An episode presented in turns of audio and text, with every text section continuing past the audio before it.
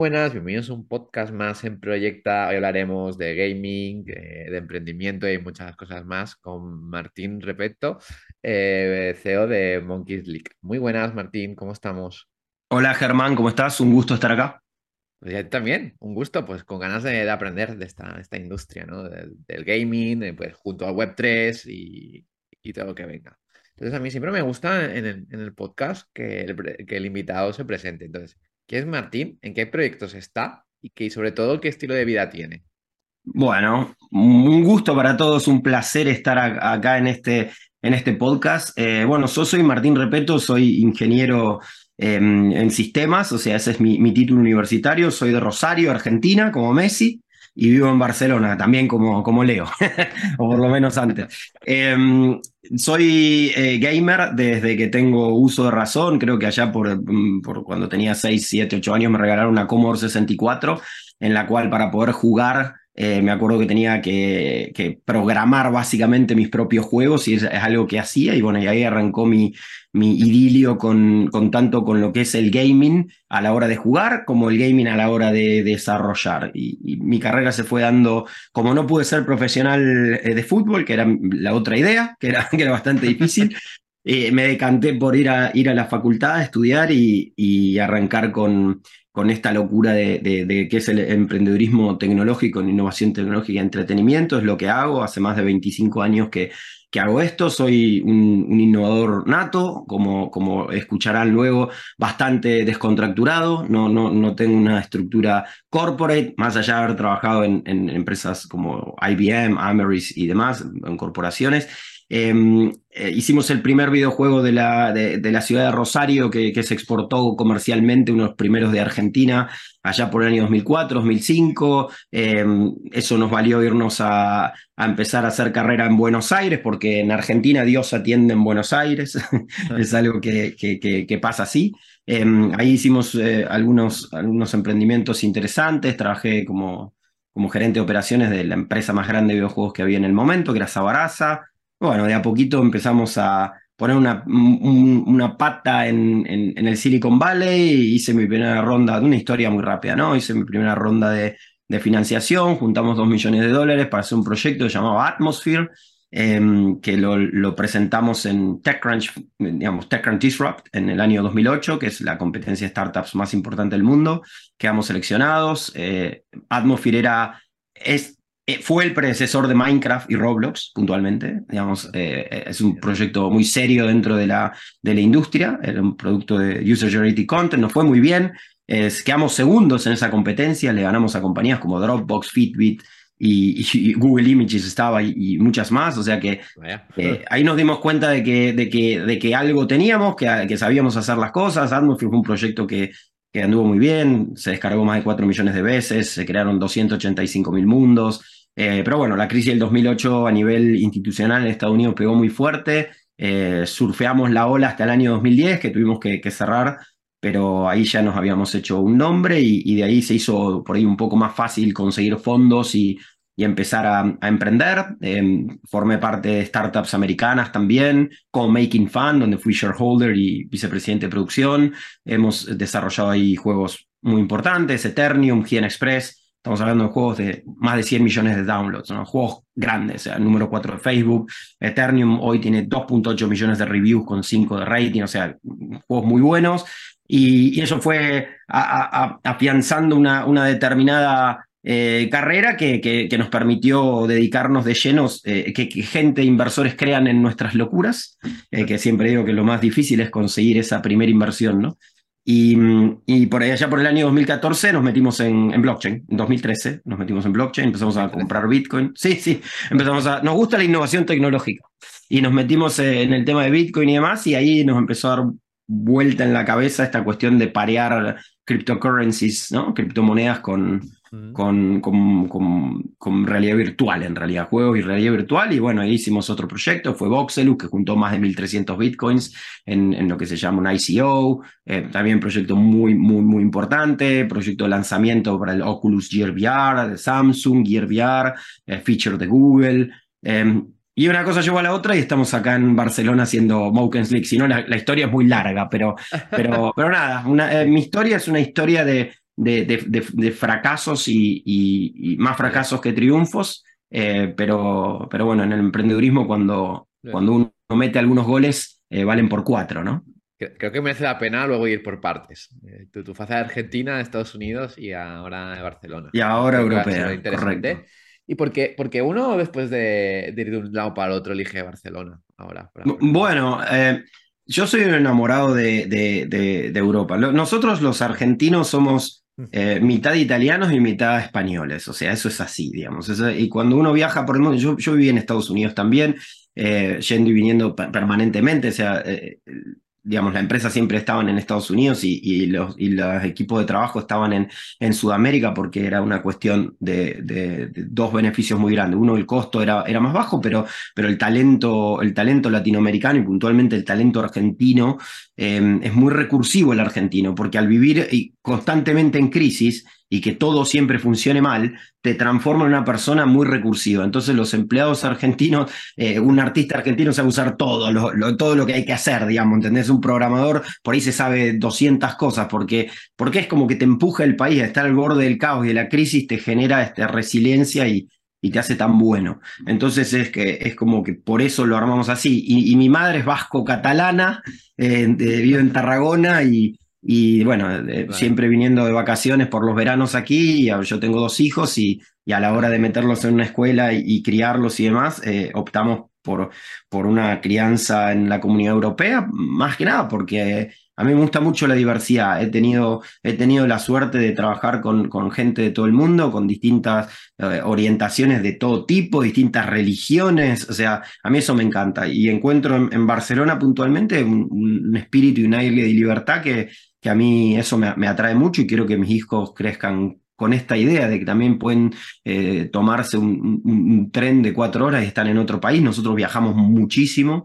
Eh, puntualmente lo único que hacemos a nivel familia es, es viajar eh, todo lo que se pueda para explorar otras realidades. Y Barcelona tiene mar, tiene montaña, tiene lindo clima, digamos, o sea, me caen, me, caen bien y, y bueno, siempre quise armar un estudio, un estudio de desarrollo de videojuegos aquí ahí y ahora se ha hecho realidad. Qué bien, qué bueno. ¿Y qué, y qué es lo que te hace desconectar eh, del día a día, del trabajo, de emprender? Los deportes. Eh, te, decía que tengo una carrera frustrada profesional, ¿no? Entonces, bueno, eso, eso lo, he canalizado. Eh, yo juego al golf y juego al pádel también. el pádel juego, creo que juego bien, digamos, federado y tal. Y, también hago, hago kitesurf, hago surf y, y kitesurf. Y por eso el mar para mí es es un imán, ¿no? Es más, ahora el viernes me voy a Tarifa Semana Santa a navegar. buenas, eh, olas. Y, buenas olas y tal. Entonces es como que cuando hay un ratito me voy para la playa. Es más, me vas a encontrar muchos mediodías comiéndome una bocata en la playa en el, horario del almuerzo. ¿eh? Agarro mi patinete, me voy, como en la playa y después vuelvo para la oficina. Ah, bueno, bien, bien, bien. Hay que tener nuestros pequeños momentos, ¿no? Para desconectar. Total. Se te vuelves loco. Oh, Sí. ya, y ahora sí, eh, vayamos a tus inicios de emprendedor, eh, aparte de Argentina. Empecemos por ahí.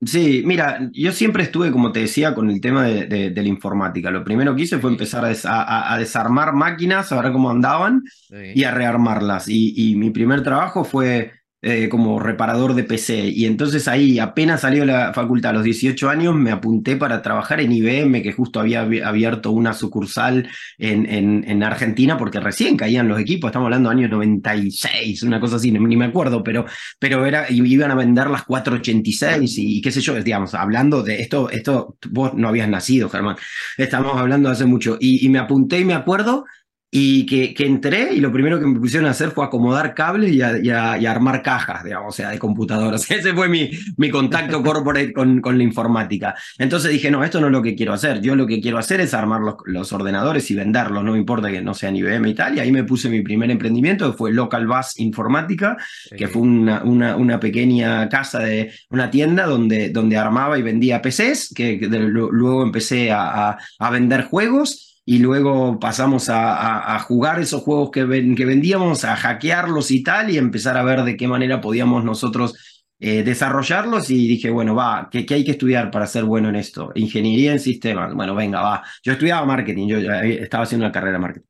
Y, y, ahí me metí en la facultad de ingeniería, ¿no? Me metí en la facultad de ingeniería y, y mm, en, la UTN, en la, Universidad Tecnológica Nacional, y, luego terminé en una, facultad privada, pero tuve un impasse de, del estudio, bueno, determinados problemas familiares. mi, padre falleció cuando yo era, tenía 20 años y, tuve que ir ahí a hacerme un poco cargo del, negocio familiar, que era vender lencería.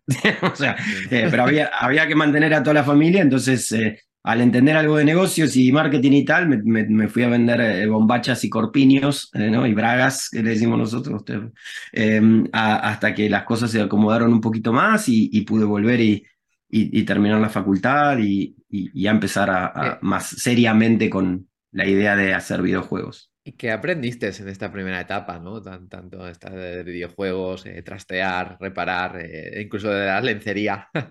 sí, sí, sí, sí, es un, eh, un poco polirrubro, ¿no? hacer, hacer un poco de todo.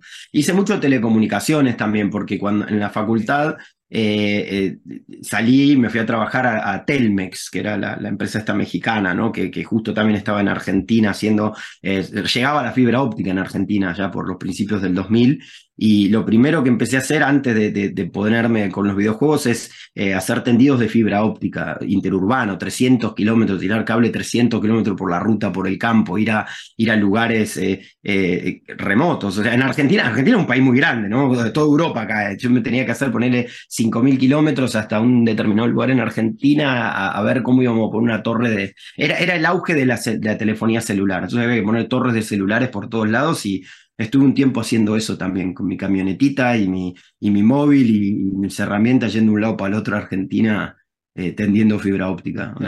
ahí me di cuenta que no quería hacer eso. Buena experiencia o no. Sí, total. He hecho de todo. A mí no se me caen los anillos, ¿eh? O sea, hacemos lo que haya que hacer. está bien, está bien.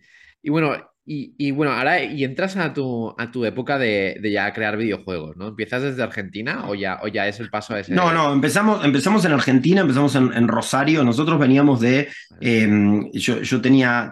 tuve cibers también, tuve cibercafé. Eh, en la época de los ciber también tuve. Yo siempre tenía, tuve algún negocio, ¿no? De, de, a ver, en, en, la crisis del 2001, cuando muchísimos argentinos se vinieron a vivir acá, a hacer de meseros, de guardavidas, o sea, de, de socorristas que le dicen y tal. Eh, yo tengo hecho el curso de socorrista porque puntualmente me iba a venir y por, por esas cuestiones de la vida conozco a la que hoy es mi, es mi mujer y, y me, monto un ciber y, decido quedarme y, y, en el ciber yo jugaba, yo jugué contra Strike, ¿no? Muchísimo tiempo. Y entonces eh, montamos una empresa que fue Corpus Studios, que fue uno de los primeros estudios de desarrollo de videojuegos de Rosario serios, eh, videojuegos reales, con todo Friends and Family, ¿no? Dinero, dinero de todos los que nos podían dar y, bancando el desarrollo haciendo otras cosas, como por ejemplo hacíamos eh, soporte de sistemas a geriátricos, a, digamos, a casas de ancianos y a hospitales y tal, y tirábamos redes y, qué sé yo, y hicimos el, de Elixir, un, juego que fue el primer juego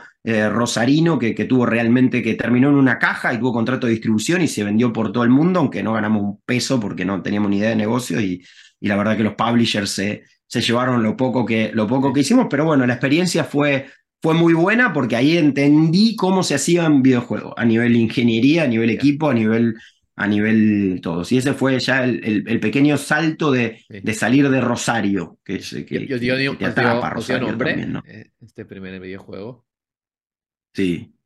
¿Sí? De, Elixir se llamaba. sí, después te lo voy a pasar porque hay algunas cositas ahí online. Tenemos, tenemos, tenemos cosas. Ahí está el tráiler. Bueno, en ese videojuego, para que tú des una idea, eh, las voces las grabé yo, eh, ah. digamos, los mapas los hice yo. O sea, era como que todos hacíamos lo que podíamos hacer. Mi, mi hermana, que es, eh, es profesora de inglés, vino y también nos grabó todas las voces de los personajes femeninos. fue, todo, fue todo muy, muy artesanal. Sí, lo que te iba a decir. Pero bueno, el reconocimiento vino de que, de que obviamente que las personas que están en, la industria nos, mm. nos contactaron y salió la primera oferta para, para irme a trabajar a, a Buenos Aires a, dirigir un equipo, a armar un equipo y hacer juegos ya para, para Nintendo, para, digamos, o sea, otras plataformas más, más importantes, eh, que, que, estuvo muy bien también.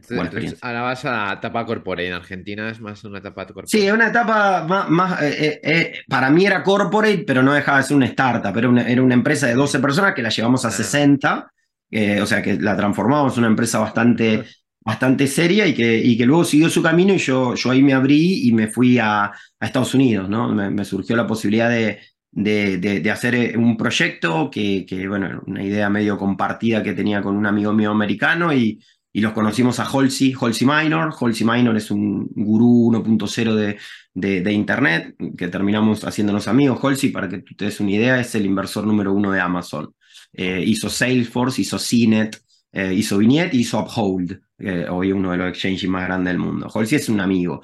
Eh, y, y, lo conozco a él y, y él me, me, me, ofrece irme a vivir a Estados Unidos, a armar una empresa ahí y llevar el proyecto allá. Y yo le digo, mira, lo tomo, pero la vamos a armar en Argentina, la empresa. Le digo, acá vamos a tener, si querés, business y marketing y, y, todo, y todo lo que ustedes saben hacer bien, pero le digo, quiero desarrollar en Argentina, porque honestamente en ese momento, el año 2007, 2008, ponele, ¿no? 2007 era esto, 2006, 2007, el, el, ratio de los costos en Argentina, Argentina estaba en ese momento de estabilidad que dura muy poco, entonces eh, valía, valía la pena eh, los dólares me rendían 3, 4 a 1, digamos, en, en, Argentina, ¿no? Entonces es como que me convenía armar el equipo ahí. Y ahí armamos Minor Studios, con el cual hicimos Atmosphere, que ganó muchos premios, ganó en el año 2010 el mejor videojuego de, de Latinoamérica, eh, como, te, como no, sé si te lo comenté, pero, pero bueno, Atmosphere estuvo, eh, estuvo seleccionado en TechCrunch Disrupt, eh, TechCrunch 50 en ese momento del año 2008, que es la competencia de startups más importante del mundo,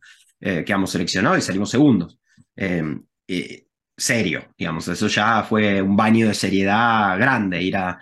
Me acuerdo que llegué y, y, el día que llegué me dicen, ¿viste quién está? Y digo, no, ¿quién está? Está Aston Kutcher y Demi Moore, que trajeron una empresa para presentar. Y digo, ah, bueno, arrancamos así, digo.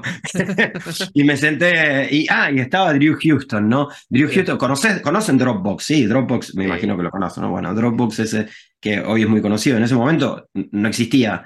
Y, y, estaba comiendo ahí, este chico sentado ahí, le digo, hola, ¿qué tal? Yo soy Martín, hola, ¿qué tal? Yo soy Drew, y le digo, ¿vos qué haces? Yo hago este videojuego, y me dice, uy, qué bueno que está.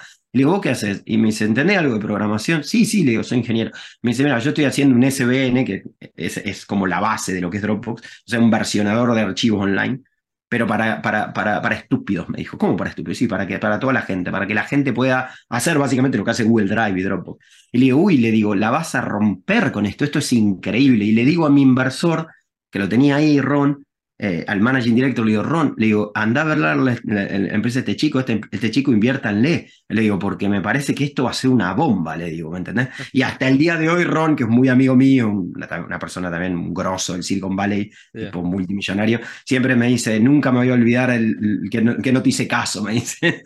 Pero bueno. Linda, ah, linda no, experiencia. Ah, no le hizo caso al final. No invirtió, no invirtió. es que lo que pasa que, mira, vos tenés, eh, eh, ese, ese, esa, ese año fue un año muy particular porque todavía Facebook Gaming no había, no, no, no, era Facebook lo que uno eh, yeah. eh, sabe ahora. En mi jurado estaba Sheryl Sandberg, ¿no? que era la, la CFO de, de, Facebook hasta el año pasado. Entre otra gente muy, muy, muy, muy zarpada, muy gente muy grosa. Y y nosotros salimos segundo, y la empresa que ganó fue Yammer, que se vendió en 1.600 millones de dólares, la compró Microsoft, era un Twitter corporativo. Yeah. Eh, y después estaba Google Images, ¿entendés? O sea, lo que hoy es Google Images, estaban ahí presentando, tenía otro nombre porque Google la compró, y no ganaron. La empresa de Aston Kutcher y Demi Moore se llama Bla Bla Girls, algo así, de, de, de, de show. No ganaron. Y, y, nosotros salimos segundo. Era, era un año muy particular, era un año muy particular donde, donde estaba todo puesto en el user generated content, era lo que se venía, ¿no? La, la cosa de los prosumidores, ¿no? Que la gente cree. Eh, por eso, bueno, nosotros nos, nos, nos, nos, barrió, nos barrió Roblox y, bueno, Minecraft en realidad. Minecraft no, nos ganó, digamos, ¿entendés? Pero bueno, bueno estaba claro que... No está nada claro, mal, ¿no? No, no, no, claramente. Es el juego más vendido del mundo, ¿no? O, claro, o sea, o sí, más. uno de los más, o sea, es una, es una locura. Sí, yo me acuerdo el día que, que me dice, che, apareció, no me lo olvido más, un chico se llama Iván, me dice, apareció un competidor nuestro, eh, no, de usted, me dice, fíjate, mira, se llama Minecraft, y lo veo y me pareció horrible la primera vez que lo vi. Todo pixelado, ¿entendés? Pero esto no, Atmosphere es mil veces mejor, dije, listo, ya está, pasaron tres años y no, nos enterraron, básicamente nos enterraron. A nosotros, perdón, a nosotros, porque mi competidor, ¿sabes quién era? Lego, Lego Universe. Era, estaba Lego. Claro, entonces yo competía con Lego, ¿entendés? Que, eh, como veníamos con esto de creación. Entonces, eh, eso eran nuestros competidores. Claro, y vino Minecraft y nos pasó por encima todo. Y una empresita chiquitita que nadie creía, que era Roblox, Hoy vale, vale 20 mil millones de dólares. Sí, 20 mil millones. También otro, otro Se puede creer. Sí. Pero bueno, eso es la industria del entretenimiento. Nunca, eh, nunca hay que dar por muerto a los, a los independientes, ¿no? Todos los grandes juegos de la industria han venido independientes. En, las startups también pasa, ¿no? nunca, nunca hay que subestimar, ¿no? Que parece que, que no y al final sí.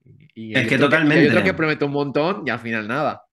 Totalmente, totalmente. Lo, que he aprendido en mis años de, de emprendedurismo, ah, bueno, yo también soy, soy mentor, doy charlas y demás. Yo siempre digo algo, digamos, casi todos los productos exitosos que ustedes están usando han salido de startups. Casi todos, la, la, gran mayoría. Entonces hay que creer en las startups, porque si bien son una corporación, termina siendo el dueño, es porque van y se lo compran. Y después le ponen toda la cuestión corporate encima y, tal, ¿no?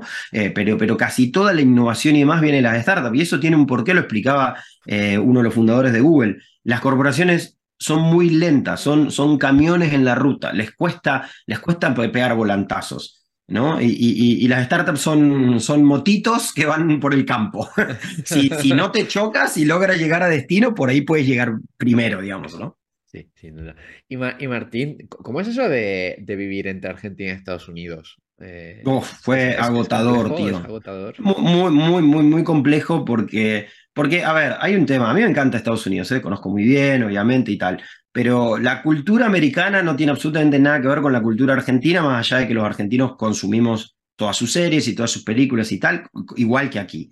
Nosotros estamos mucho más cerca de, los españoles y de los italianos a nivel cultural eh, que, que, de los americanos. Entonces siempre fue muy difícil. Con, sin hijos y tal es una cosa. Ahora ya cuando, cuando tenían los hijos en camino y todo lo demás, eh, y, y, es lejos. En Argentina todo es lejos, las distancias son grandes y en Estados Unidos igual. Y acá Europa es completamente al revés. Entonces es como que acá uno se siente casi como en casa. Digamos. digo casi porque, bueno, uno es argentino, ¿no? soy un argentino viviendo en Barcelona, no soy un, un catalán.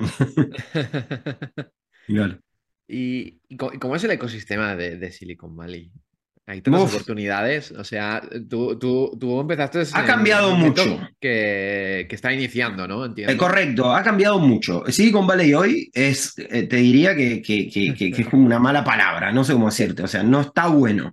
En, en mi momento, cuando, cuando yo fui, eh, era, era lo que tú te puedes imaginar de una película, ¿entendés? Yo, yo me acuerdo de estar ahí, eh, trabajamos en 199 Fremont, en el medio de, de, de, Market Street, en el Financial District de San Francisco, y decían a las seis cortamos que nos vamos acá, que hay una fiesta de Yahoo, y entrabas y te ponían un tag, y uno trabajaba en Yahoo, y otro en Google, y otro en Facebook, y venían todas estas empresas, y era todo, y, y es una locura, porque es como, es como si, no sé, si te gusta la Fórmula 1 y te, y te vas a comer a todo y siempre hay un piloto o un equipo es como, es un flash, ¿no?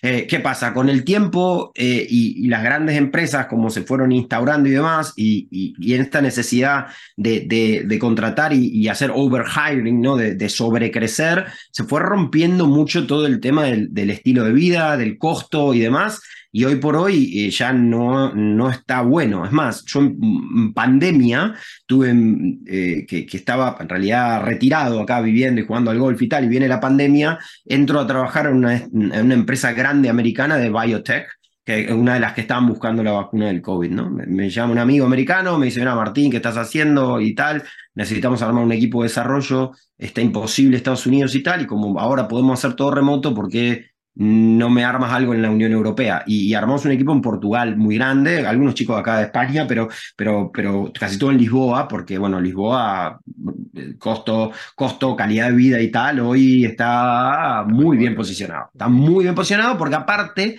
aparte los portugueses le sacan una ventaja muy grande a los españoles en, en el tema del hablado en inglés. Ellos hablan inglés muy bien, como los argentinos, porque todo lo que consumen lo consumen en inglés subtitulado, no lo consumen traducido. Entonces hablan todos bien en inglés. Y, ahí, bueno, me metí, trabajé en, biotech, en corporate un par de años, armamos un equipo muy grande de más de 150 personas, también con gente por todos lados en Pakistán y tal. Y es como que nada, fue mi, mi contribución a, esta cuestión de la pandemia. Pero bueno, era una empresa enorme, una empresa pública americana que obviamente no solamente hacía estas cuestiones de las vacunas y tal, sino que hacía otra cosa, vendía cremas y qué sé yo. Y yo no nací para vender cremas por internet, por decirlo de alguna manera.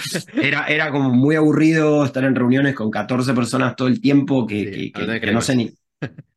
Correcto, no, no es lo mío.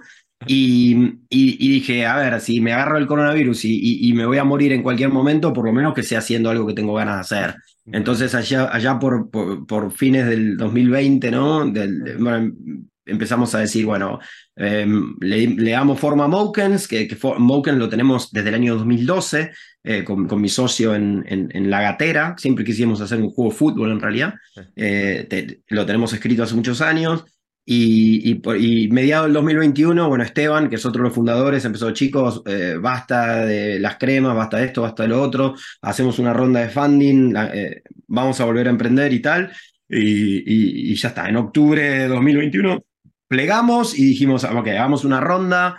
Eh, nosotros tenemos mucha experiencia en cripto, en Web3, somos, somos inversores de, un montón de proyectos de cripto y demás. Entonces dijimos, eh, toquemos algunas puertas, veamos qué opina la gente de, esta cuestión de hacer un juego que no sea FIFA, que tenga personajes más tipo Nintendo, pero que sean todos NFTs y tal, y qué sé yo, y Web3, y justo estaba Axis Infinity con todo y demás, y nada, en cinco días hicimos una ronda de inversión y, eh, exitosa, o un éxito total, em, y ahí, bueno, lanzamos fuerte Mokens, ¿no? Finales del 2021. Bien, bien, bien, bien. Y ahora, cuéntanos, ¿qué es Mokens?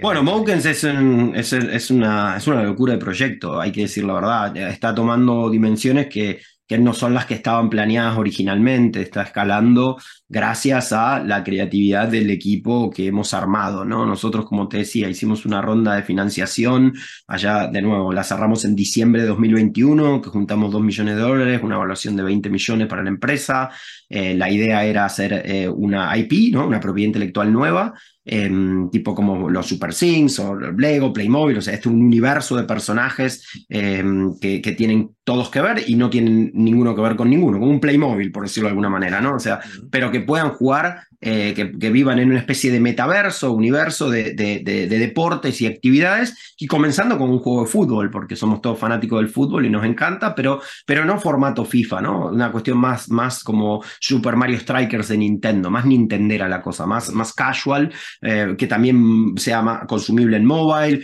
eh, partidas de dos minutos o cuatro, como mucho, o sea, es un concepto más midcore, pero nunca perder el eje que nos gusta a nosotros, que es la competitividad, que son los esports, que es de donde venimos. Entonces, ese, esa es la tesis, ¿no? Es ese match em, de, Web3 con NFTs y, de competitividad con esports, pero que a la vez siga siendo casual y a la vez siga siendo divertido y a la vez se pueda, se, pueda consumir por, por todas las audiencias, la audiencia más grande posible.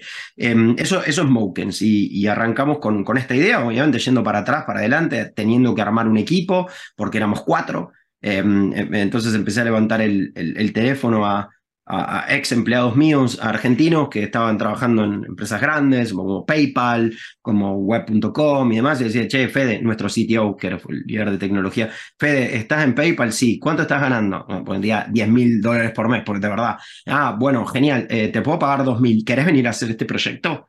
Eh, vale, renuncio la semana que viene, ¿entendés? Eh, eh, y eso a nosotros nos llena de orgullo, ¿no? Gente que quiera, que quiera venir a trabajar con nosotros y, que se sume en las locuras porque entienden que hay un upside posible. Y, así fuimos armando. Martín, ¿cómo, cómo convences a, este tipo de, gente? ¿E-, ¿Es, amistad? ¿Es, bueno, a ver, lo que nosotros llamamos el core team, que es, que es nuestro, como la familia, em, es gente que, que, ya conocemos, ¿no? Que yo, a Fede, que es nuestro CTO, eh, lo conocí en un bar cuando tenía 20 años porque vino a acompañar a un chico que yo estaba entrevistando. Y lo tomé a ese que no lo hubiera tomado porque me interesó el otro, ¿entendés lo que te digo? Y, vi un potencial tremendo y bueno, no, eh, no me equivoqué. Eh, a, mí siempre me dicen que, que, que, lo, lo, que sé hacer bien es armar equipos y creo que probablemente es cierto. Y, y después Em, eh, es, es, gente que ya ha trabajado con nosotros. Yo siempre armo de, de, de, de círculos de confianza, ¿no? O sea, eh, con Máximo, que es mi primo, mi primo hermano, que es como mi hermano, o sea, imagínate, nos conocemos de que nacimos, emprendemos juntos. Esteban lo conozco del año 2006, o sea, también fue, creyó en nosotros, invirtió con nosotros, nos conocemos mucho. Entonces, el equipo fundador se conoce hace mucho. Con Max trabajamos hace 20 años juntos y con estos chicos los conozco del año 2012, 2013 porque hicieron Boxerus con nosotros. Y todos los otros chicos nuevos, a mí me gusta hacer otra cosa. A mí me gusta mezclar ese seniority y demás con oportunidades nuevas. Entonces lo que hice fui a las universidades acá de Barcelona, fui a todos los lugares de acá donde se enseñan videojuegos y me presenté, le digo, mira, estos somos nosotros, estamos armando este coso, quiero ver a ver qué tenés. Digamos, gente que se haya recibido, dame tus potenciales, eh, quiénes eran buenos, hablar con los profesores y tal, y, y me fueron llegando eh, de la misma universidad, de, digamos, mira, esto es todo lo que tenemos, y empecé a reunirme con gente y, y, tengo un, equipo eh, bastante mixto, son, son todos catalanes, o sea, que también, también tenía ganas yo de, de, sembrar, ¿no? De sembrar esta cuestión de, de dar estas eh, oportunidades que por ahí son distintos, porque nuestros productos son de innovación tecnológica. Yo no hago jueguitos casuales de que tenés que hacer un tetrio, no, no copiamos formatos y les cambiamos el nombre, lo hacemos. Nosotros hacemos innovación tecnológica y entretenimiento. O sea, siempre hay algo de innovación. Y, y fuimos armando el equipo y somos 20 de los cuales eh, tenemos un equipo de arte muy grande, son, son todos de acá, todos chicos de acá, en, muchos casos primer trabajo, en otros por ahí segundo, y es complicado también porque no saben trabajar, digamos, o sea, O sea, no es que no saben trabajar, nunca trabajaron. Sí, yo se lo digo, le digo, estos chicos, le digo, no parece que ustedes van a jugar en primera con nosotros, nosotros jugamos en primera, eh, porque no, no estamos haciendo, vamos directamente vamos por todo. Digamos. Yo no hago una startup que no crea que puede valer mil millones de dólares. Después, explotará por el camino, no sé, pero siempre tratamos de, tratamos de ganar la Champions. vamos a tratar de ganar la Champions. Después, si nos eliminan en primera ronda, eh, cambiamos las camisetas y, nos vamos a entrenar de nuevo. Pero, pero, es bueno, ¿no? Para los chicos lo que van a aprender, ¿no? Yo creo que sí, mira, eh, esta semana tuvimos una reunión donde se presentó el nuevo organigrama y el plan de crecimiento, pues bueno, estamos en medio de una ronda de, financiación que, está avanzando muy bien y, les presenté el plan de crecimiento y tal, y entonces le digo, miren chicos, usted hace un año era esto y ahora es esto, y, se sorprenden, ¿no? O sea que hay una estructura, hay un equipo, hay un pipeline de trabajo, ¿no? Es una cadena de producción de, de contenido, de cómo se hace el contenido, cómo se prepara, tanto a nivel código como a nivel arte, y, le digo, esto lo hicieron todos ustedes. Y, se sorprenden, porque el día a día te atrapa, ¿viste, Germán? ¿Viste que uno el día a día te, te, engloba? Y, hoy tenemos un estudio serio, que, que, si mañana tenemos que salir a hacer un videojuego para, para cualquier empresa grande que, que nos llegue a un Work for Hire o algo, tengo un equipo serio. Tengo un equipo serio que lo puedo hacer. Entonces, eso es, eh, es lo que, por ahí lo que, lo que hacemos nosotros. Yo lo único que les digo a los chicos es, más que nada, los nuevos, aguanten los procesos no salten de compañía en compañía cada seis meses, cada un año, porque el gran problema de estas nuevas generaciones, a todo nivel, es que es esta cuestión de la inmediatez, ¿no? De que todo tiene que ser inmediato, de que todo se consume de manera inmediata. Entonces se ha perdido esa cuestión de los procesos.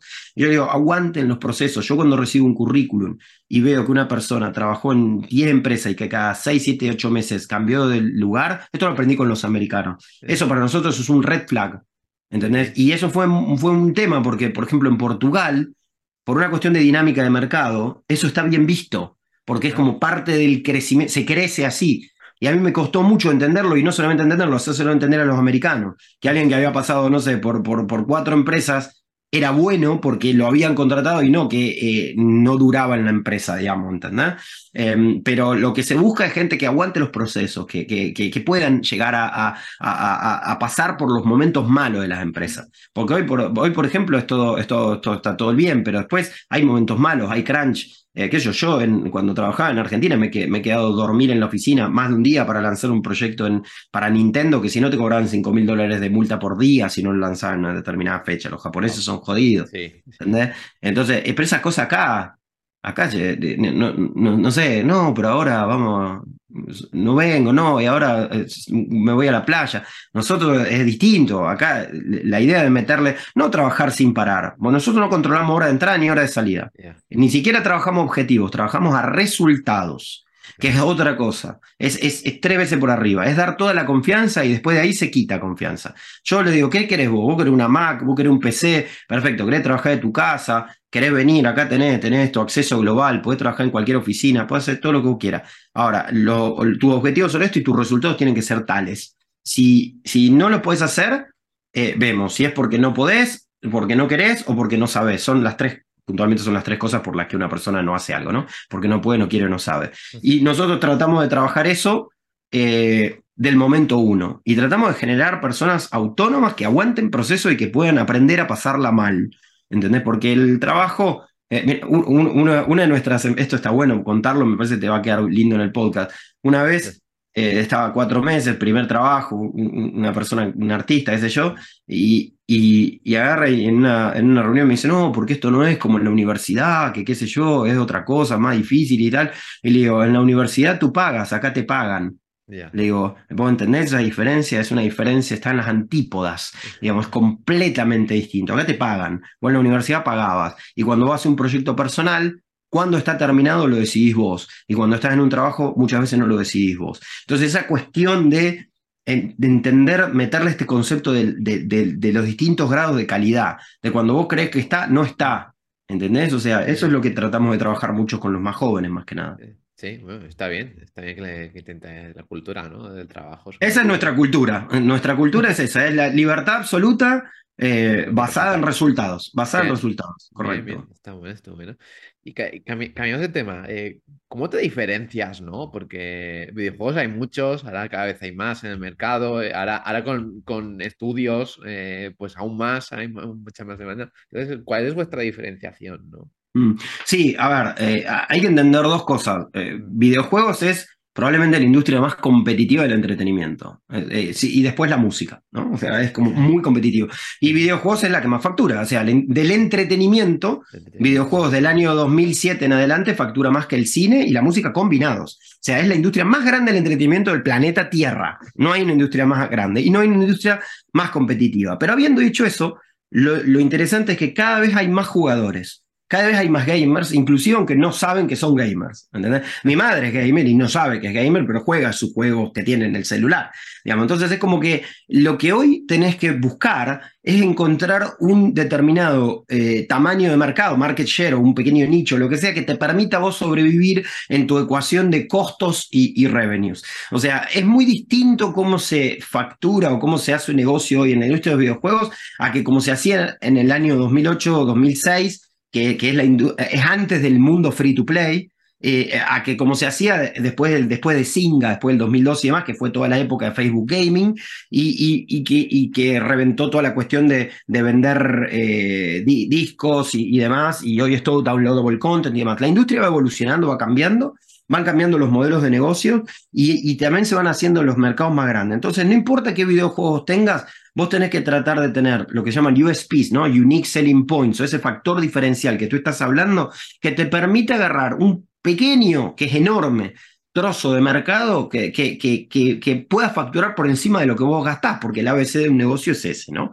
Entonces, habiendo dicho eso, nosotros eh, nos diferenciamos justamente, eh, a ver, ABC de marketing, para poder ser exitoso tenés que tener un producto que sea mejor o distinto que la competencia.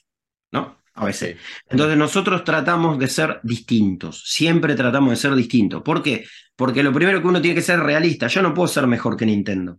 No puedo, no puedo porque no tengo, no tengo, eh, y no es una cuestión de dinero, no tengo, no tengo las herramientas que tiene, no voy a ser mejor que Electronic Arts, porque Electronic Arts hace FIFA y tiene 300 personas nomás que hacen el arte.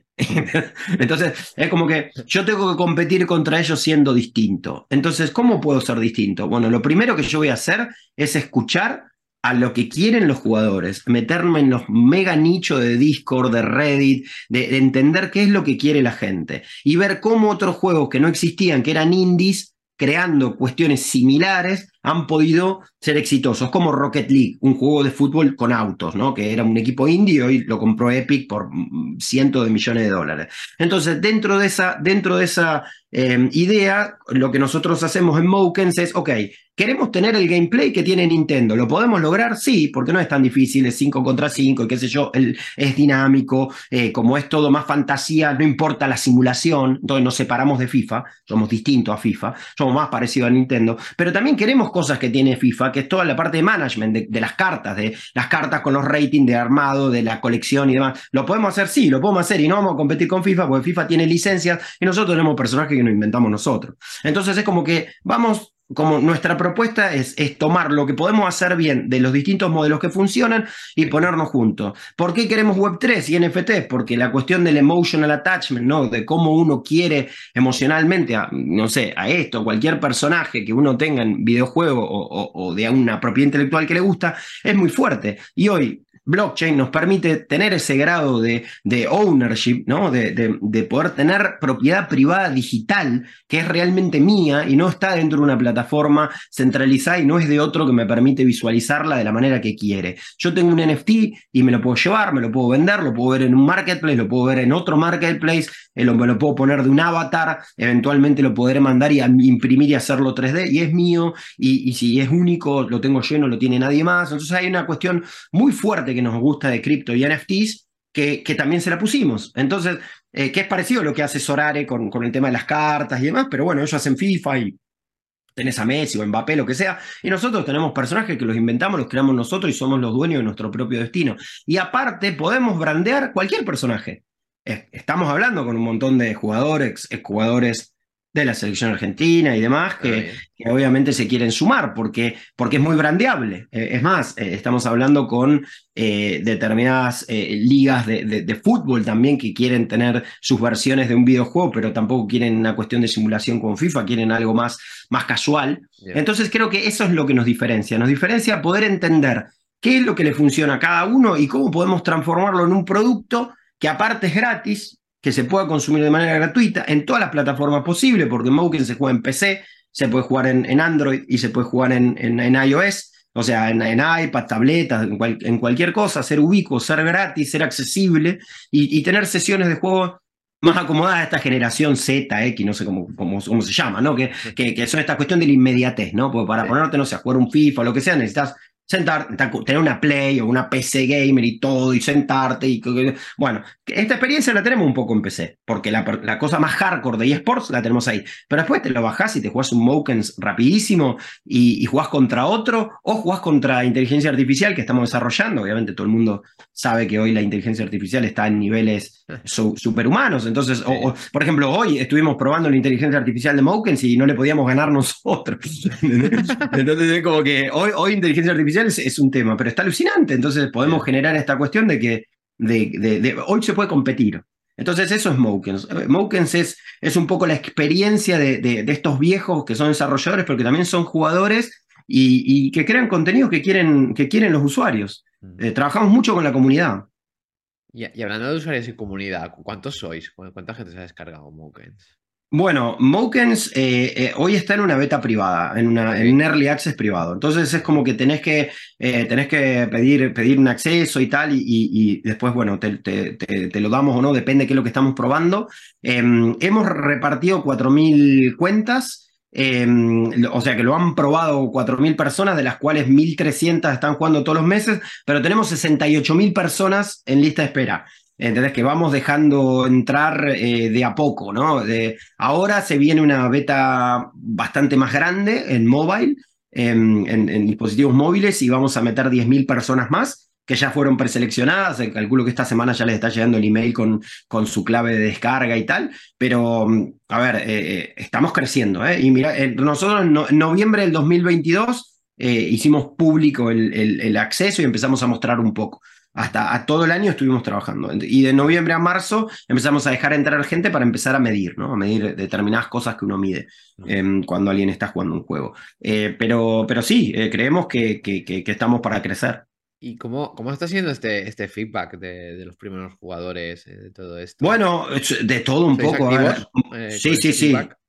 Es que nosotros hacemos community, community driven development puntualmente, que, que es que los patterns, hacemos pattern análisis, o sea, analizamos patrones y, de una ronda de feedback. Por eso también dejamos entrar poca gente para poder analizar. De una ronda de feedback decimos, ok, ¿les parece mucho tres minutos de cada lado, qué sé yo? Entonces acortamos el tiempo. Eh, ¿Les parece que los pases, qué sé yo, no sé, que el perfect shot es muy difícil de hacer y qué sé yo? Ok, vamos a balancearlo. Eh, a todo el mundo le gusta esta cosa, perfecto. Entonces metamos otra cosa más. Entonces es como que esto es permanente. El feedback no solamente buscamos que nos digan que está roto, muchas veces ya sabemos que está roto. Porque es un producto en desarrollo. Lo que estamos buscando es que nos digan, ok, eh, de lo que te gusta, ¿qué te gusta? Si tú vas a YouTube y pones Mokens League, vas a ver muchos streamers jugando. Porque eh, es un juego que está hecho para streamers. Les encantan los streamers. El fin de semana hubo un torneo de Mokens en México y Argentina y había mil personas mirando un streamer. 850 en un momento o picos de mil. Eh, ya es gente que, que, obviamente después vienen todo y hey, quiero jugar, quiero jugar, quiero jugar. Y nosotros todavía estamos con las puertas cerradas, pero eh, es súper importante escuchar no solamente a los que los están jugando, sino también a los que están viendo a los que juegan. Porque hoy el mercado de, de, los videojuegos tiene mucho que ver con, bueno, y va y todos han, crecido de esa manera, ¿no? Han crecido con, con audiencia de, gente que mira y que muchas veces no juega, pero que le gusta ver cómo juega otro. Y aunque eso parezca raro, en realidad, casi todo el mundo que mira el fútbol, no todos juegan. La gran mayoría de las personas que consumen fútbol en el mundo no juegan al fútbol, pero le gusta mirar. Entonces, nosotros quisimos hacer un juego que esté bueno para mirar que te puedes mirar un torneo de Mokens y que esté bueno, más allá de que vos quieras jugar o no. Entonces, esa cuestión también escuchamos mucho a los streamers, a los creadores de contenidos y, demás. Ah, bueno, bien, bien, bien. ¿Y cuál, cuál es vuestro modelo de negocio? Bueno, nuestro modelo de negocio, por un lado, es vender los personajes, que son los, los, coleccionables, que los podés ir desbloqueando y también te podés ir comprando, que tienen distintas rarezas, ¿no? O sea, hay, hay comunes, hay raros, hay épicos, hay legendarios con distintas estadísticas, distintos eh, poderes, distintas habilidades y demás. Entonces, por un lado es, es eso, es la creación y la venta de personajes, y por el otro lado son las microtransacciones típicas dentro de un juego free to play, donde, donde o esperas o pagas, básicamente, ¿no? O sea, podrás jugar X cantidad de partidos por día, quieres jugar más, tienes que, tienes que pagar, o sea, son las mecánicas tradicionales de monetización de la industria. Y por otro lado tenemos la cuestión de todo lo que es branded content, ¿no? Eh, al ser un juego de deporte, un juego de fútbol, casi todas las grandes y las primeras marcas en los juegos de fútbol exitosos están, de alguna u otra manera. Eh, también es una línea de modelo de negocios eh, nuestra que todavía no ha, no ha comenzado porque, no, porque todavía no, no hemos lanzado ni hemos comenzado ese desarrollo de negocio. Pero bueno, sería, básicamente tiene un negocio de, tres patas muy firmes, ¿no? Eh, contenido brandeado, la monetización por, por, por purchases dentro de la aplicación y la venta de, de personajes, estadios y ítems y demás. ¿Y cuál, cuál es el papel de, la Web3 en, Mokens? Bueno, puntualmente es, es, en toda la, que es la parte de ownership de los personajes. Todos los personajes son NFTs. Eh, entonces, eh, eh, y, los trofeos también. Todo lo que tú te ganas dentro del juego, una medalla, una copa o algo por haber participado en algún evento, es un, es un NFT también. que, que, nos parece que tiene mucho sentido, ¿no? O sea, tú te. A ver, las medallas de, de los Juegos Olímpicos son únicas. No, son todos NFTs. todo lo que es trofeo son NFTs, entonces, en, la vida real. Entonces, nosotros hemos digitalizado ese concepto y, y, tiene un papel muy fuerte. Nosotros, todo el tema de premiación con, con Web3 y, y el, todo el tema de los personajes. Eventualmente está planeado lanzar un token también para, para potenciar la economía del juego y para que la gente pueda utilizar ese token para, mm, para tomar decisiones de, game design adentro del juego, usarlo para votar y demás, como una DAO. Eh, pero es, eso es, eh, es una segunda etapa ahora. Bueno, esperemos, vamos a ver cómo va en el mm, futuro. Vamos a ver cómo va, claro. pues vamos a ti, Martín. Eh, ¿Cuál ha sido tu mayor momento de incertidumbre eh, dentro de tus emprendimientos? Uh, qué buena pregunta. Eh, yo creo que, que, las veces en, en las cuales, o, o, por un proyecto que, que, termina bien y se termina una etapa y de no saber con qué seguir, o, las veces que va mal y decís, tío, ¿para qué me metí en esto si no tranquilamente podría estar cobrando un muy buen sueldo en una empresa y, o, haciendo, no sé, consultoría o dando charlas, otras cosas que me son mucho más fáciles que también me pagan? ¿Y qué hago aquí renegando con esto y haciendo esto? O sea, más que incertidumbre es como frustración, ¿no? Y, después, bueno, lo, lo de siempre, ser una empresa que, que, hoy por hoy está todo bien, estamos haciendo nuestra segunda ronda de financiación que viene súper bien y tal, pero bueno, después hay que salir a la cancha, hay que vender, hay que facturar y tal, y, la incertidumbre de, no saber cómo va a ir eh, eh, siempre está. La, historia de los emprendedores es una historia generalmente de fracasos, ¿no? Yo creo que de las de todos. O sea, es muy fácil ver los, que, los que le ha ido bien, pero por cada uno que le ha ido bien, eh, hay, hay muchos que no llegan. Es como la historia de los jugadores de fútbol. Uno ve los jugadores de fútbol y y hay, no sé, en Argentina yo tengo muchos amigos profesionales o ex profesionales que, que, no, no, han llegado a, mucho, pero bueno, la han peleado y, tantos más que no llegan. Es, una, industria, es una industria muy cruel. Eh, en realidad es un estilo de vida muy cruel el del emprendedor. Eh, pero bueno, yo prefiero trabajar para, para mis sueños y, y tratar de que esos sueños sean compartidos con los de mi equipo, a, hacer un engranaje en, los sueños de otro en una empresa grande, ¿no? O sea, es una decisión de vida también. Y vayamos a otro extremo. ¿Cuál ha sido tu mayor momento de más felicidad? Yo creo que puede ser eh, en, eh, haber dicho que no a, vender la, empresa a, muy grandes porque te valida que las cosas que estabas haciendo las estás haciendo bien mm. y, querer, y querer decir, eh, si esto me quieren pagar esto por mi empresa, es porque vale 10 veces más, ¿me entendés? O sea, es como que esos momentos de insight que uno puede decir que no para poder hacer algo, algo mejor, eh, es el, el, orgullo, el orgullo del equipo. El otro día le dije a mi equipo algo, fuimos acá a comer una hamburguesa, que teníamos una reunión y qué sé yo, y, bueno, y, y fui con mi core team, ¿no? Y fue una de las primeras veces en muchos, muchos años que no hablé, que no dije nada en la mesa y que todo lo que decían era como perfecto, digamos, inclusive, no lo que hubiera dicho yo, pero sino cosas que estaban muy bien y demás. Y es como cuando tú ves, o sea, porque eh, uno cuando habla de los creativos siempre tiene en la cabeza a los escritores, a los artistas, ¿no? a los músicos, esos son como los creativos. Mm. Pero yo por el otro día estaba, estaba así viendo una daily, que son 20 chicos eh, haciendo una reunión y todo eso, estaba mirando y los veía ahí todo y decir, esto, esto, esto lo creamos nosotros, esto, lo, digamos, esto no existía, lo creamos con Max, eh, es, es crear, Digamos, hacer esto es crear, digamos, es parte del proceso, aunque termine mal, eh, eh, digamos, estos años que estamos haciendo es crear. Y eso es un orgullo muy, muy importante, ¿no? Crear de la nada algo eh, que, que, tiene tanto sentido y que gente le pone su vida, ¿no? Su, su trabajo, su vida, em, es como son los momentos más de highlight. Y no tienen que ver con ni vender empresas, ni hacer dinero, ni nada, ¿no? La verdad que eso para mí es, todo, es, todo, es todo trivial. Mi estilo de vida es creo que muy similar ahora, de cuando no tenía nada, nada en Argentina, porque tampoco vengo de, de, familia rica, ni mucho menos. Eh, hoy, hoy, no, no, me quejo de mi pasar, pero, pero no, no, no, nunca pasó por ahí, nunca pasó por ahí. Es más, cuando pude comprarme el, el, coche deportivo y lo hice y, sentí que, que, lo tenía que, que, no era para mí, no me duró nada. Digamos, la, verdad, ese flash que te meten en la cabeza que nada, tenés que llegar, tenés que llegar al 911, sí, dale, fue, me compré el 911, hice tres, cuatro vueltas por la costanera, la rambla aquí, y dije, che, esto es para mí, no me entra nada, quiero llevar a mi hija, va con la mochila así. Le digo, ¿no tienes un coche más grande? muy lindo, muy rápido, pero no, eso para mí, 150 euros de multa rap en, una semana. No, no, eso. de, que, de que, lo material eh, no tiene nada que ver. O sea, qué sé yo, yo disfruto irme a navegar cinco días a Tarifa y, y, y, ya está. Digamos, ser feliz, ¿no? Total, para mí pasa por ahí. Pero bueno, nada, hay que ir pasando, ¿no? Porque las zanahorias, más que nada, si tienes el chip medio americano, como es mi, como mi estilo, te, te, lo van metiendo en la cabeza, ¿no? Esas cuestiones de, de, esos milestones. Es, peligroso, ¿no? Es, es, es inclusive dañino, eh, yo creo que, que, que genera, genera, eh, genera genera esta, esta, cultura muy occidental que tenemos nosotros de, de, de, llegar a un determinado punto y muchas veces no se disfruta el camino. Entonces yo estoy ya como hace muchos años, eh, trato de transmitirle eso al, al equipo, le digo, le digo, disfruten esto, disfruten que están eh, pensando cómo vamos a hacer la inteligencia artificial y que están haciendo estos estadios y qué sé yo y cómo van a hacer, disfruten este proceso, disfruten el camino, porque después por ahí viene y nadie te compra este estadio o el juego va mal o cambia de nuevo el mundo, Bitcoin explota y las startups, porque uno no sabe para dónde va a pasar, o va para arriba o va para abajo, pero la realidad es que hay que aprender a disfrutar lo, que uno está haciendo, porque otro día te despertaste y te moriste, ¿viste, cómo es? ¿no? Te, dicen, che, flaco, te, queda, te, dolía te dolía el brazo, te quedan seis meses.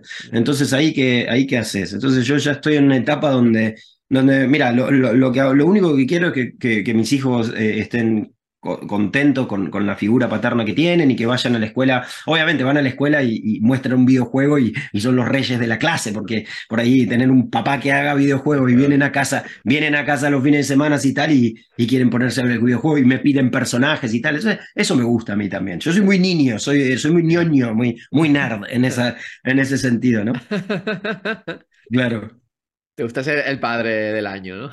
me, me, me, divierto con los niños como si fuera uno más. Esa es un poco la. Ah, está bien. y ahí, bueno, y ahí vienen los problemas con, con, con Vero, ¿no? Con mi, con mi mujer. Obviamente. No, nada, nada, nada es gratis. sí, sí, sí, sí, desde luego.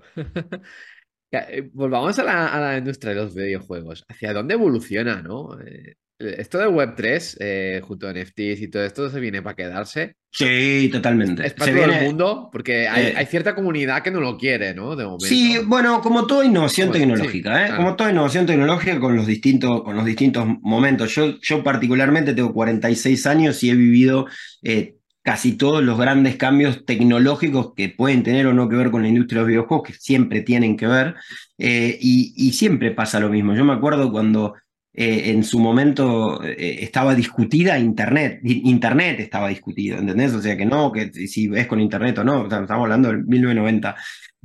VR lo mismo, y gaming y Web3 lo mismo, o sea, eventualmente la, gente, la gente hoy no pregunta si esto va con internet o no. La gente pregunta cuál es la clave del Wi-Fi, ¿no? Del, del Wi-Fi, como dicen acá.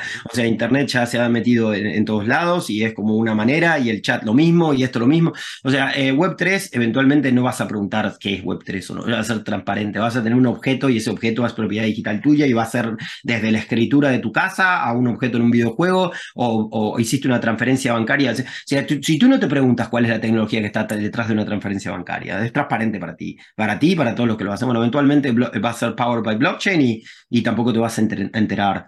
Eh, es como que es un estándar tecnológico que, que, que, va a quedar em, dentro de, la, de, de, lo que se llama el stack tecnológico que, va moviendo a la humanidad. Y la industria de los videojuegos es pionera en esto. Em, la industria de videojuegos es la, industria de, las aplicaciones móviles que más factura y que siempre más facturó dentro de los teléfonos. No hay nada que facture más en los App Store que, que los videojuegos. Y es más, los videojuegos y su pedido de requerimientos y de hardware y, de mejoras y de más memoria y demás han impulsado el desarrollo de, de los videojuegos, de las placas que hoy se usan para minar eh, eh cryptocurrencies y, monedas, vienen del mundo de los videojuegos. El avance de los videojuegos ha dado eh, eh, de, siempre pie a que se vayan mejorando las tecnologías de las consolas, de los teléfonos celulares, que son consolas de juegos y demás. Entonces es como que la industria de videojuegos siempre está ahí para empujar adelante, em, a la, adelante o para atrás o para arriba o para abajo, para algún lado a la, a la industria de la tecnología, ¿no? Eh, tanto que es el gaming online o, lo que sea. Entonces es como que Web3 es, es un layer más y, y todas las personas que realmente están en el tema y entienden, lo saben. Ahora, que esto toca un montón de bolsillos y rompe un montón de, de, negocios preestablecidos, centralizados, sí, claro. Por eso tampoco se quiere a, Web3 fuera del gaming, digamos, en el mundo de la finanza, porque te está removiendo personas en el medio que, que antes comían una comisión y que eventualmente hoy no se van a necesitar más. La manera de enviar dinero instantáneamente de una persona a otra en el mundo y que no tenés que hablar más con nadie con esa persona y solamente tenés que tener internet es tan disruptivo que molesta, ¿no? Molesta mucho. Bueno, entonces imagínate en los, videojuegos decirle, no, eh, la gente puede usar este personaje cuando no quiere más se lo lleva y lo vende por otro lado. No, pará, ¿cómo? No, no, no, todo mío, todo mi plataforma, todo mi centralizado. Pero en realidad, para la gente es, eh, eh, mucho más natural la cuestión de Web3 en, en, gaming, porque tú cuando eras chico, no sé, te ibas a jugar a un primo, un amigo, te llevabas tus juguetes. Y tus juguetes por ahí eran distintos los de él. Y esos son tus NFTs. Le llevabas tu juguete y jugabas con él y él traía lo suyo y jugaban en su metaverso, ¿no? En su universo y después cada uno se iba para su casa y se llevaba uno. O él te daba uno, o tú ibas y le vendías uno, lo cambiabas por otro. Eso es Web3, eso es lo que permite Web3, pero de manera digital. Y rompe con todos los estándares establecidos de, de, cómo tienen que moverse las cosas para que te puedan cobrar o controlar en el camino. Por eso tiene tanta resistencia. Y por eso el empuje viene de los independientes. Pero ahora Nintendo ya anunció que Pokémon va a tener NFTs. Desde a poquito ya los grandes se empiezan a meter. ¿Por qué? Porque lo piden los usuarios. Porque a fin de cuentas los usuarios son lo que les dicen a las compañías lo que quieren consumir, de alguna u otra manera. Bien, bien, bien. Y con el Play to Earn, ¿tú esto lo ves que a coger fuerza o...? Para mí, no, yo no, nunca creí en Play to Earn, no soy optimística de Play to Earn de la manera de, que Play to Earn se, se instauró en, en, los primeros comienzos, porque nosotros lo analizamos muy bien y nos dimos cuenta que era un sistema muy parecido a la Argentina. un sistema inflacionario económico irreal que, dependía. Es una economía, ¿no? Sí, sí. Es una economía irreal que, que tendía a la inflación y tendía a, no funcionar. Y yo, ya, yo me quería así. Lo que, lo que nosotros planteamos, que venimos planteando hace un montón y es que es nuestra, nuestra tesis al respecto, es win to earn. Que, es distinto y que, lo venimos hablando. Eh, di una charla en Miami el año pasado en Bitcoin 2022 y, y pegó mucho. Puntualmente estuve con, varias personalidades del mundo de Bitcoin, que es este concepto de que a mí me encanta que las personas que jueguen puedan ganar dinero, pero lo tienen que ganar, no por el solo hecho de invertir tiempo eso te, te, da dinero, porque no funciona así. Tiene que haber un, componente de performance eh, eh, atacheado al, al, invertir el tiempo, ¿no? Vos tenés que, eh, tenés que jugar y tenés que ganar. Y si no ganás, tenés que estar generando algo como, como entretenimiento, como audiencia y todo lo demás, porque, porque la realidad es que se premia a las personas que ganan, ¿no? A todo el mundo. Por esta cuestión del play to earn es, ah, si vos solamente jugás, vas a ganar dinero. Eso es básicamente como decir, todos los que juegan la Champions son campeones. Eh, nada más que venir a jugar. No, tenés que ganar. Tiene que ganar y el que más gana, va, eh, el, que, el que sale campeón, no sé, gana un millón, el que sale segundo gana 500. O sea, es un concepto que para, para, para, en el resto de las cosas está muy instaurado en la cuestión de ganar para ganar algo, ¿no? Y, y en esta cuestión del play to earn se dejó de lado por estos sistemas Ponzi, básicamente, de, de, piramidales, donde, donde los que entran nuevos al sistema le están pagando a los que estaban, entraron primero. Pero cuando dejaron de entrar, se desbalanceó la economía y se inflacionó todo el carajo. Entonces, eh, yo creo que, que, que necesita ajustes. Creo que, que la gente gane criptomonedas, Web3 o lo que sea por, por jugar videojuegos es, es muy válido, es muy correcto. El póker lo está haciendo hace años. Entonces, el modelo del póker, que es win eh, es el modelo que va a funcionar también en cripto. Sin dudas, eh, pero esto sin dudas. O sea, eh, es cuestión de tiempo solamente. Y, con ello también queréis, ¿no? Entrar vosotros en Monkey. Sí, sí, sí, nosotros, eh, sí, sí, total, nuestro eje es 100% competitivo, eh, vamos hacia ese lado muy fuerte, estuve ahora en la SBC acá en Barcelona, la conferencia de Sports Betting en Casino, una de las más grandes del mundo, tiene acá sede en Barcelona todos los años, 35 mil personas las que vienen en FIRA, eh, un evento brutal, estuve, estuve en varios paneles y, estuvimos hablando de esto, y, esta gente que realmente compite por dinero y tienen todo tipo de juegos, eh, lo tienen clarísimo. ¿eh? Lo tienen clarísimo, o sea, lo tienen súper claro y van hacia ello también. Nosotros obviamente también vamos a ese lado, pero tampoco queremos dejar de lado la pata más entretenimiento, gratis, lúdica y demás, pues, de, de, que te lo pases bien. Es, al final, ¿no? Donde vienen más los usuarios, ¿no? Correcto, es, es, la liga de, es la liga de pádel que tú te juegas con tus amigos y tal, y que te lo pasas bien y que también pagas y gastas dinero y tal, pero que no estás compitiendo como los profesionales para ganar y, y llevarte premios y tú, digamos, tienen que estar todos esos estadios, ¿no? Y hablando de futuro, ¿dónde ves a Monkey dentro, dentro de 10 años y si te ves tú dentro?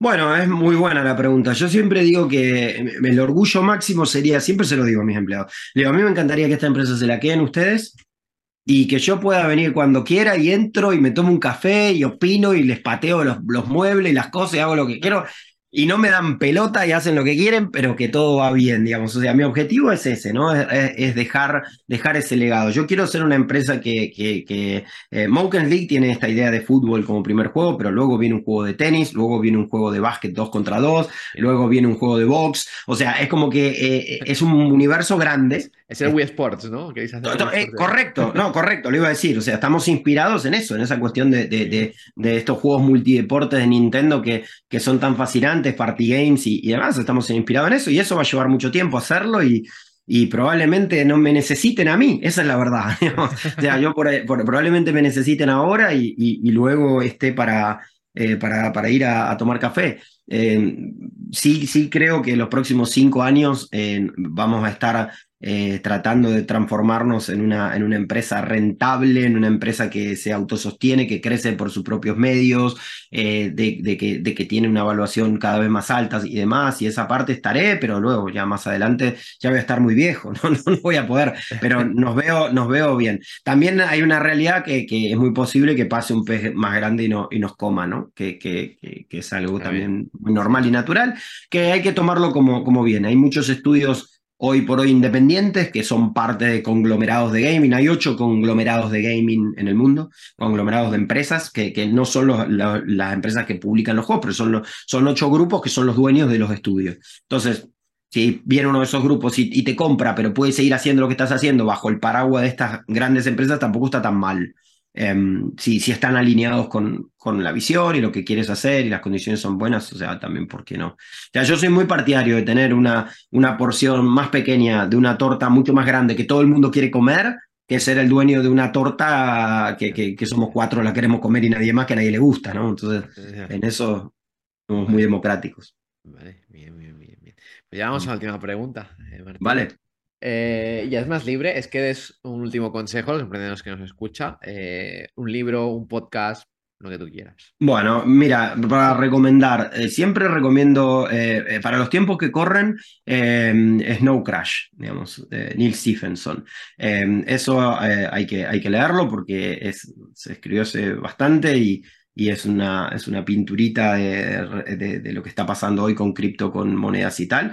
Obviamente Ready Player One, pero que ya se hizo la película, ahí está Ready Player Two, el libro, o sea que... Sí, pero hay tres libros, ¿no? De Ready hay tres libros, correcto. Yo leería, leería los libros, me parece que son eh, súper, súper, súper interesantes, que, que, están muy bien.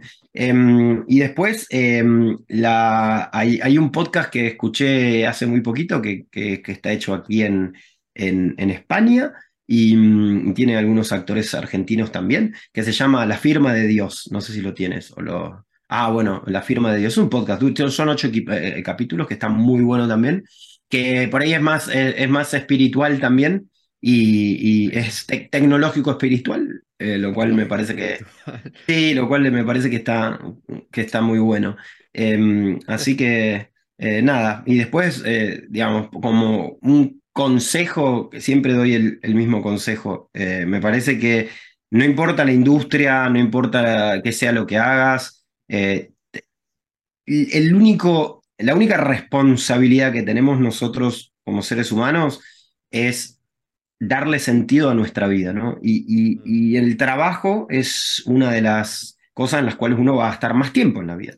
Entre, entre dormir y trabajar es donde se, va, se gasta más tiempo, ¿no? O sea, durmiendo y trabajando es donde gastas más tiempo. Entonces, tenés que estar trabajando en algo que le dé sentido a tu vida. Y eso tiene que ver con, con trabajar algo donde, donde sea tu sueño, ¿vale? Que puede ser un emprendimiento, o tranquilamente puede ser el emprendimiento de otro, donde vos sos un engranaje, pero estás muy alineado con la visión. O sea, no necesariamente tenés que decir largar todo y ponerte a hacer algo y fundirte y terminar en la calle. No tiene que ver con eso, pero sí tiene que ser eh, digamos, nadie tiene, eh, hoy por hoy tenemos la suerte de que, eh, y esto me imagino que lo escucha toda gente que, está acá, ¿no? Está, estamos dentro del, 2% de la humanidad. Si vivís en la Comunidad Europea, eh, tenés agua caliente, tenés acceso a Internet, podés escuchar este podcast, estás dentro del 2% de la humanidad, no tenés excusas. Si tenés dos manos, dos piernas, ojos y, podés salir a, hacer cosas, no hay excusas, no, no hay excusas. O sea, hay que, hay que salir a darle sentido a la vida y, y, eso, ¿no? Trabajar en, en, tus sueños. Eh, siempre, siempre digo, ¿no? O sea, Messi hay uno solo, eh, hace, hace lo que le gusta y es el mejor y lo hace bien. Pero nosotros podemos, eh, si no podemos hacer lo que nos gusta, tenemos que tratar de que nos guste lo que hacemos. Que es parecido, pero no es lo mismo. No, es lo mismo. Pero bueno, es, es, está más cerca. Es mucho peor estar haciendo algo que no te gusta. ¿no? Porque eso, la verdad es que cuando pestañas eh, se te va la vida. Yo tengo empleados que tienen 20 años, yo tengo 46 y yo pienso que soy como ellos. Y después digo, no, puta, claro, estos tienen 20 años, tengo 46. Yo me siento de eso, porque claro, hago todas estas actividades que parece que, que, tengo 20, pero no los tengo. Entonces, entonces es eso, ¿no? Bien, Martín. Lo dejamos con este consejo filosófico. Claro, un poco, un poco más filosófico. Un poco más filosófico. Y nada, antes de despedirnos, eh, ¿cómo te vamos a encontrar? Eh, redes sociales, página web. Mira, en todos lados soy arroba mrepeto, digamos, o sea, un apellido usted, estoy en Instagram, en Twitter y, bueno, Telegram y, tal. Eh, Instagram es más eh, mi, vida privada, el día a día, también subo algunos videos que, a la gente claramente le gusta ver, escuchar, eh, y después, si no, nada, mrepeto en todos lados generalmente soy yo. Vale, sí, sí. Tú te fe que contesta por LinkedIn, sobre todo. Sí, sí, estoy, estoy, estoy ahí. Me, gusta mucho la cuestión de también eh, hablar. Hablo mucho con muchos emprendedores, hago mentorías también. Ah, ya lo hago, lo hago de hobby también, ¿no? Así ah, que, bueno. Bien, bien, bien. Pues ya, ya, sabéis los que nos escuchan. Y se haya quedado hasta el final como los campeones. Mm. bueno, muy bien. Nada, decir a la gente que si os ha gustado este podcast, eh, que lo compartáis con otro emprendedor. Y nada, Martín, ha sido un placer y seguiremos de cerca, Monkey. Bueno, muchas gracias. Gracias, Germán, por el espacio y felicitaciones. Está muy bueno lo que haces. Venga, hasta la próxima.